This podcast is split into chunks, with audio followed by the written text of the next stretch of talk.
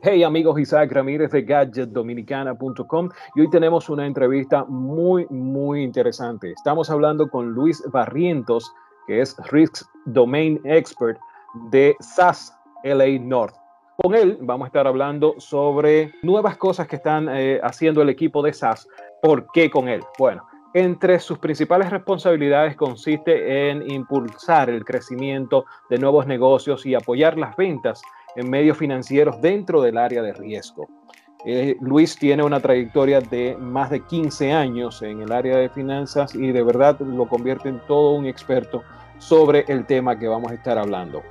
Buenas tardes, Luis. Ya te escucho, encantado de estar en tu programa contigo y feliz de, de estar con tu público. De una forma sencilla, ¿de qué estamos hablando cuando decimos credit scoring? Ya, es es una forma de evaluar a los clientes en lo que es el ciclo de vida del crédito. Y me explico. Eh, el ciclo de vida del crédito va, por un lado, en la aplicación, ese momento en donde es un potencial cliente y hago una evaluación, hago una prueba, aplico unas reglas para saber si es apto a tenerlo yo como cliente, a la empresa me refiero. Después de eso es el comportamiento ya del cliente. Cuánto me está pagando, si, si prepaga, si solamente paga el mínimo, etc. Y esto me va a llevar a saber si le ofrezco nuevos productos o eh, aumento o disminuyo los límites si fuera una tarjeta de crédito. Eh, los límites crediticios. Finalmente, en este ciclo de vida del crédito, el tema de la cobranza. Aquellos eh, clientes que entran en mora de pago y la manera de atenderlos, de poder trabajar para hacer óptimo esta adquisición, esta cobranza. Básicamente, en esos elementos eh, se requiere poder evaluar cada una de estas etapas y de ahí saber cómo voy a tratar a cada uno de los clientes. Ustedes están eh, presentando este nuevo producto de SaaS. Eh, quiero que me expliques un poco de cómo va a cambiar esto, la relación de la empresa con los clientes, apoyado en esta capacidad que tienen de, hacerle scoring. Ya, eh, la, la, idea es de que las empresas, las instituciones financieras, lo que tienen que hacer es trabajar primero con sus datos, hacerse de esta información que puede estar dispersa ya sea en, el misma, en la misma institución, a través de diferentes bases de datos, o la que pueden conseguir fuera de, los bancos. Y me refiero a otros eh, datos no tradicionales. Después de esto hay que eh, limpiar esta información, ver las relaciones de causalidad que existen entre las variables y mi variable que quiero pronosticar, entiéndase este score este scoring y ya después de esto es ya que tengo un modelo llevarlo a la práctica, es decir, tenerlo en producción. Una vez que lo tengo ahí, no hay que olvidar que otro tema tan relevante como esta parte del proceso es el monitoreo de los límites de estos scoring y saber que están funcionando adecuadamente a través del tiempo. Todos estos elementos son los que contempla esta solución de tal manera de que todo el tiempo vaya creciendo el conocimiento de las empresas sobre sus clientes y atenderlos debidamente de acuerdo a las estrategias propias de la empresa y a las necesidades del mercado. Ok. Ah, una, una, cosa que debo preguntarte, ¿cómo se involucra? Eh, y sabemos que dos términos han sido trending durante los últimos tres o cuatro años. Estamos hablando de Big Data e inteligencia artificial cómo se involucran esos elementos dentro del análisis de esta información de un cliente. Bueno, eh, el tema de Big Data es, un tema que es relativo a cada, institución. Me explico, eh, una institución de 100 mil clientes puede ser suficientemente grande para esa institución. Habrá otros que tengan 50 millones de, de clientes. El, Big Data es relativo a la institución. Si hablamos de estos 100 mil clientes y, cada, y, estos 100 mil clientes tenemos, eh, por ejemplo, 200 variables del cliente, déjame poner nada más tres ejemplos, su localización, eh, su, su, manejo, su sueldo, eh, si es casado, por ejemplo, tres elementos, pero eso puede extender a, más de 200 variables. pensando que son 200 variables, podemos tener ya nada más de ahí, de estos 100 mil clientes, cerca de 20 millones de registros. Si esto lo vemos, eh, que algunos de estos registros se van, que tienes información actualizada cada mes, ya eso multiplícalo por dos y llevamos 144 millones. Y si eso lo hacemos para una historia de 10 años, pues ya esto empieza a ser un tanto más grande. El asunto, el asunto es que este Big Data eh, no se convierta en algunos casos, el mío por ejemplo, en, en, los deseos de nuevo año del gimnasio, ¿no? Que vas con, vas, abres... Eh, con todo el ánimo. Con todo el ánimo, te inscribes a un gimnasio, el primer mes lo utilizas y los siguientes 11 meses no vas con ellos, ¿no? El Big Data en relación a esto es hacer uso de esa información eh, apropiadamente y lo mejor, de manera eficiente, en este sentido.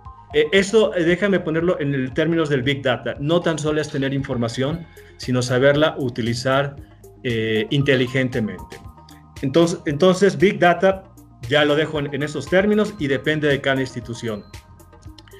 Por el otro lado, eh, lo que es eh, la inteligencia artificial, lo que es machine learning, que son eh, que, machine learning es una rama de lo que es inteligencia artificial y, en este ámbito lo que se ha buscado es generar modelos que vayan aprendiendo conforme va llegando nueva información y con ello descubrir quizás algunos comportamientos eh, de los clientes debido a nuevas variables y con ello poder eh, estimar de manera diferenciada a modelos tradicionales o a modelos en los que un usuario es el que está interviniendo, un data scientist, por ejemplo, eh, y, con ello poder descubrir nuevas formas de comportamiento de los clientes y ofrecer productos en ese ámbito.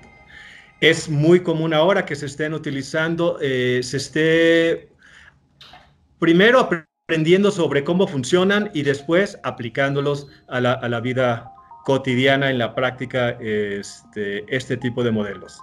Tiene sus ventajas, como las que acabas de comentar, que es te da te da oportunidad de conocer cosas que no contemplabas previamente acerca de los clientes, pero también hay que tener mucho cuidado de ello porque tienes que conocer estos, que las variables tengan esa causalidad.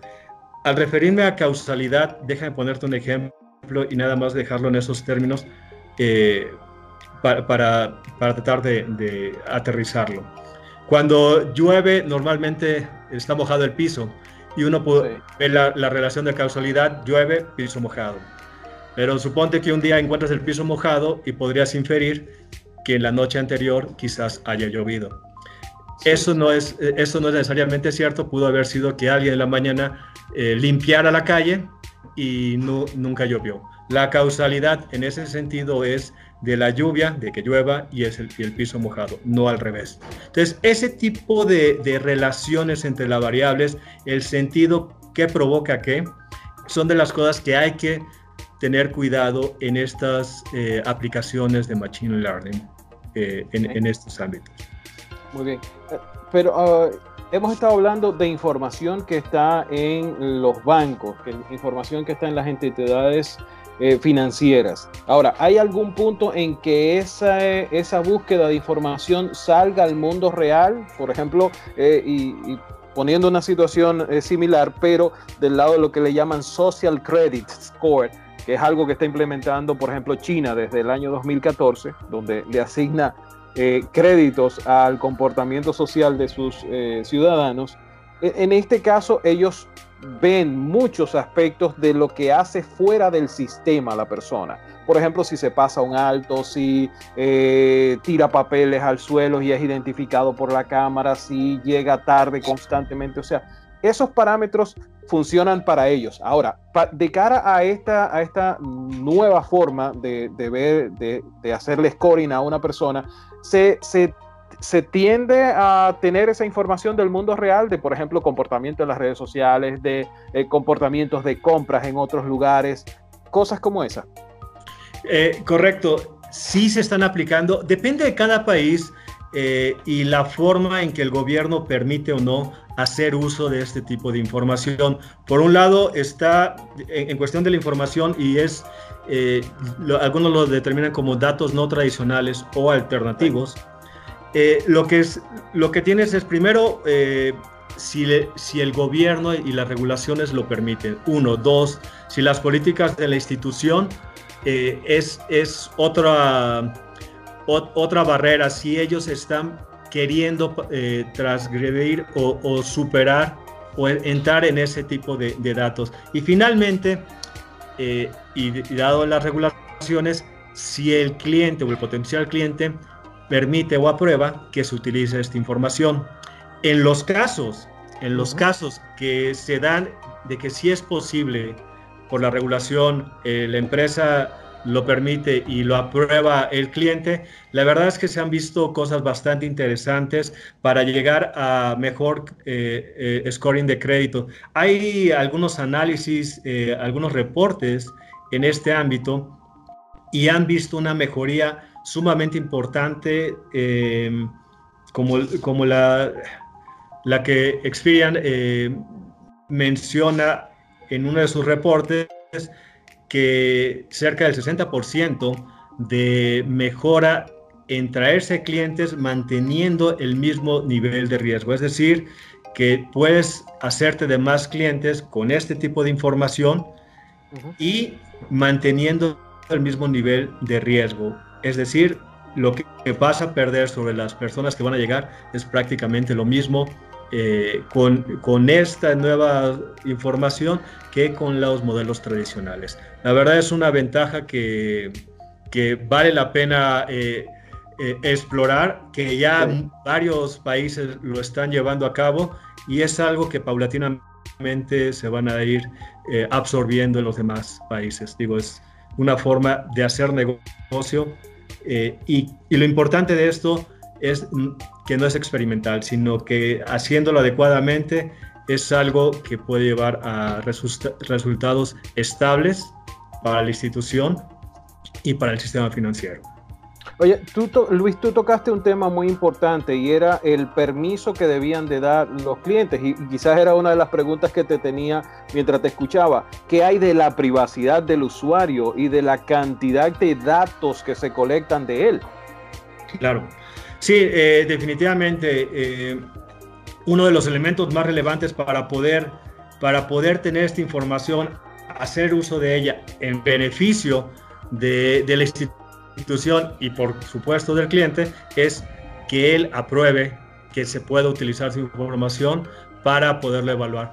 Es, es es, como en el caso de China, como en otros países, eh, es algo que se está volviendo eh, un trade-off, una, una, manera en que yo te, doy, yo te apruebo a que utilices mi información eh, para que tú hagas tu evaluación y si esto me beneficia, pues este, lo quiero tomar. Eso es lo que están haciendo muchos, muchos potenciales clientes para mejorar su rating, para conseguir mejores eh, productos financieros, créditos en particular, menores tasas de interés, etcétera. Esto es un beneficio que simplemente por, esa, por ese intercambio de información eh, y de ahí la evaluación, si salen mejor, pues que se pueda ocupar. Es, es bastante valioso y, se, y en poco se volverá una práctica más común de lo que es hoy.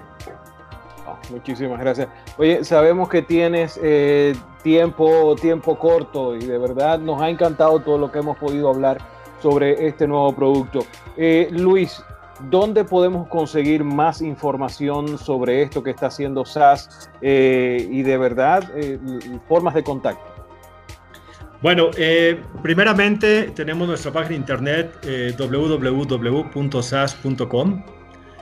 eh, esa es la primera. Eh, la segunda, a través de redes, los medios sociales, eh, arroba SAS México.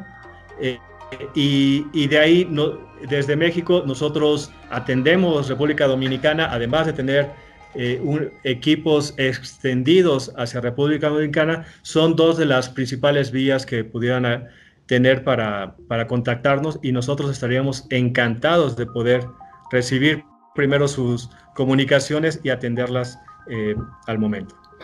Cierro con esto. ¿Cuáles serían las empresas que pudieran aprovechar todas las ventajas que este tipo de sistema pudieran dar?